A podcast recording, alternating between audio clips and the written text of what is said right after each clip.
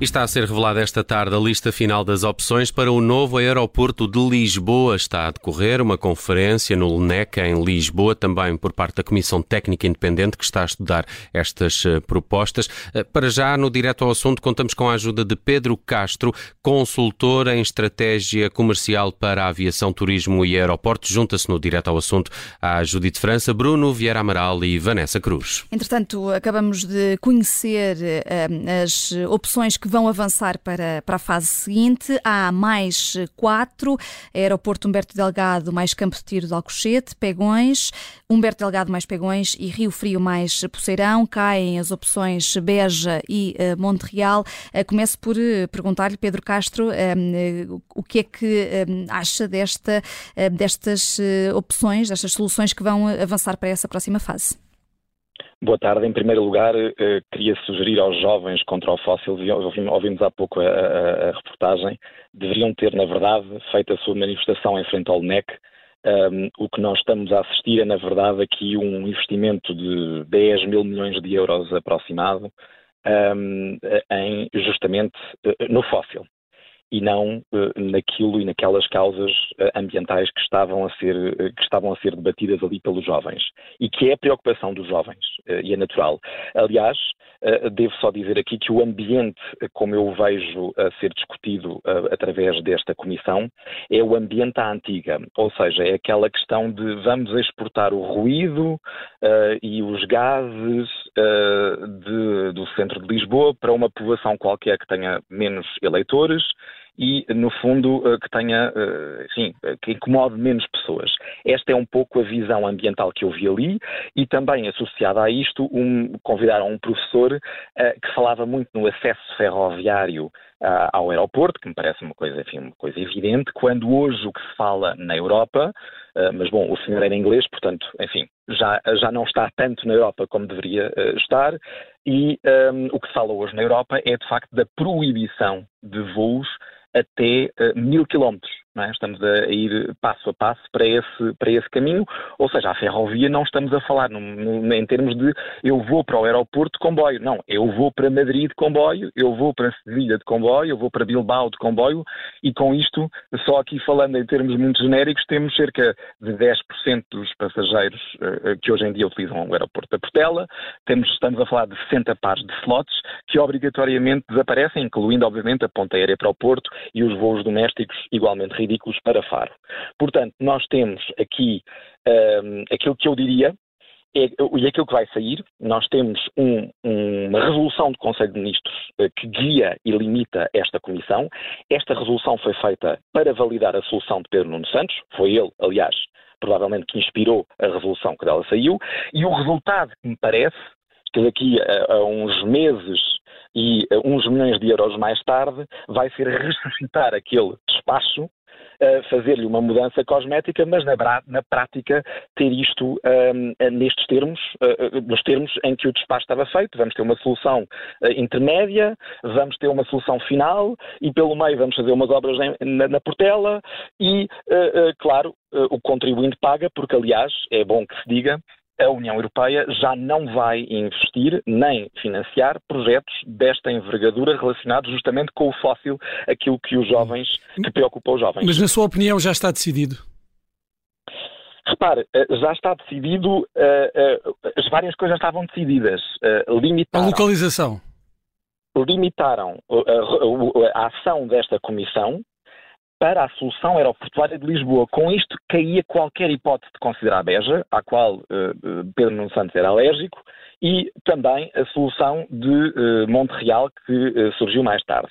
o foco aqui é repensar não a rede aeroportuária como algo nacional, como uma rede de vários aeroportos no país inteiro, mas sim solucionar a questão lisboeta e maquilhá-la de dizer que isto é o aeroporto do país quando não é. Hum. Uh, portanto, Mas deixa-me só uh, interrompê-lo. Porque falava, falava de Beja, também uh, o Pedro Castro é alérgico a Beja? Eu não, aliás, sou alérgico a falarem de Beja para Lisboa. Repare, é, é, é o mesmo que eu lhe dizer, construíram um aeroporto Faro para desanuviar Lisboa. A uhum. consequência de existir um aeroporto de Faro é que aqueles 9 milhões de passageiros, vamos supor que não havia aeroporto de Faro, o Algarve não tinha aeroporto. Hoje, nós sabemos que o aeroporto de Faro tem 9 milhões de passageiros. Aqueles 9 milhões de passageiros, se não tivessem ali um aeroporto, pois teriam que vir a Lisboa. Uhum. Portanto, a consequência natural de ter um aeroporto em Faro é que aqueles 9 milhões de passageiros não estão aqui.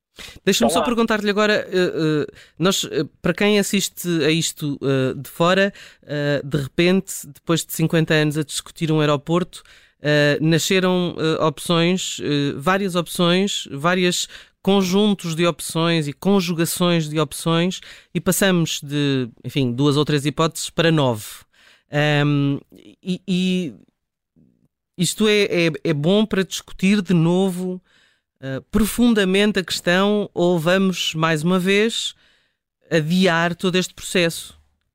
Eu espero que sim, para benefício de Portugal. Nós devíamos uh, revogar esta resolução do Conselho de Ministros, que está errada, está mal feita, e deveríamos, assim, enfim, alargar a competência desta discussão para uma rede nacional de aeroportos. É, é qualquer coisa como se eu dissesse, olha, temos muito, muitos carros uh, na Baixa, em Lisboa, em geral, e uh, eu lhe dissesse, olha, vou, vou, vou fazer, em vez de ter três estações de metro, ou quatro ou cinco que servem aquela zona, vou fazer 20 e assim não temos mais uh, uh, tráfego uh, e, e, problemas de carros na baixa. E, e obviamente dizem com razão, não, mas isso não vai resolver o problema. Ter 20 estações ali não vai resolver o problema. Nós temos é que alargar para justamente as pessoas não entrarem sequer na cidade com o, uh, com o carro. Portanto, a, a, Mas não estamos há, há, demasiado tempo à espera, há, há décadas à espera uh, de, de uma solução para o aeroporto. Estará a adiar? Está a defender que é, que é, que é para adiar?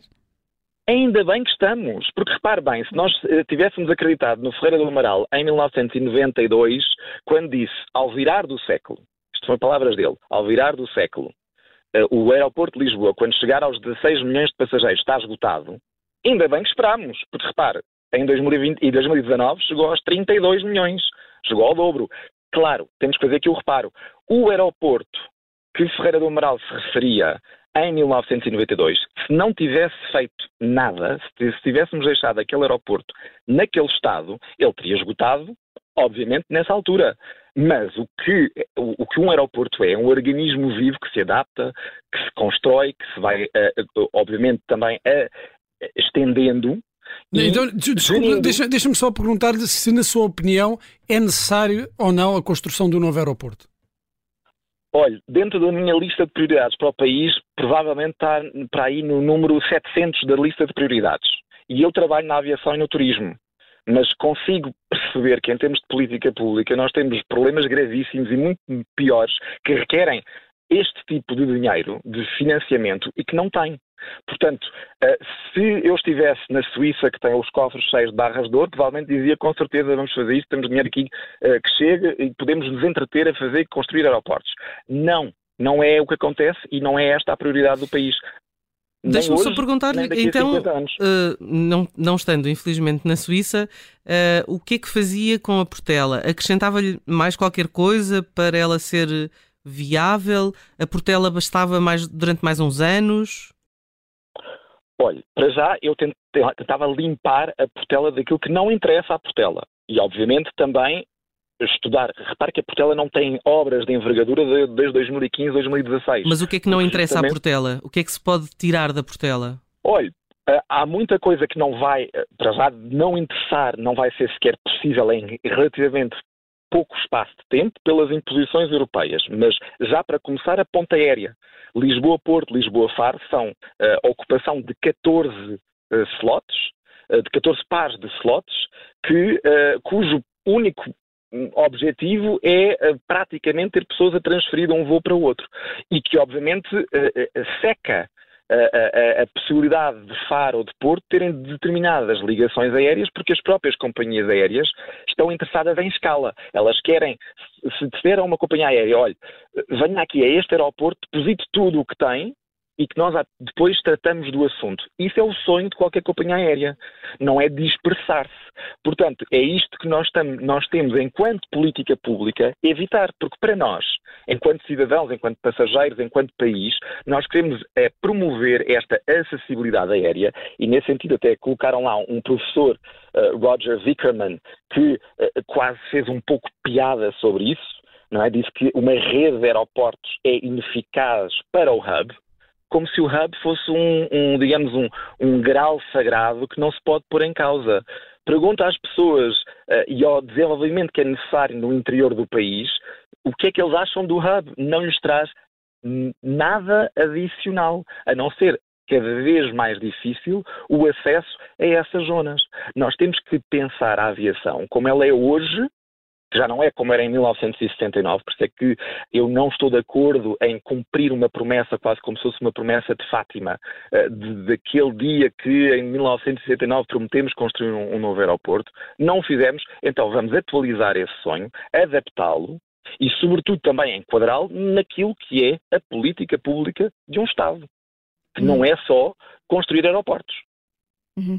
Eh, obrigada pela sua opinião e pela sua análise, eh, Pedro Castro, eh, aqui no, no Direto ao Assunto, consultor em estratégia comercial para aviação, turismo e aeroportos, aqui a dizer que espera que o facto de agora haver várias opções em estudo para o novo aeroporto de Lisboa venha mesmo a atrasar este processo, porque defende este consultor, o país não precisa já disso.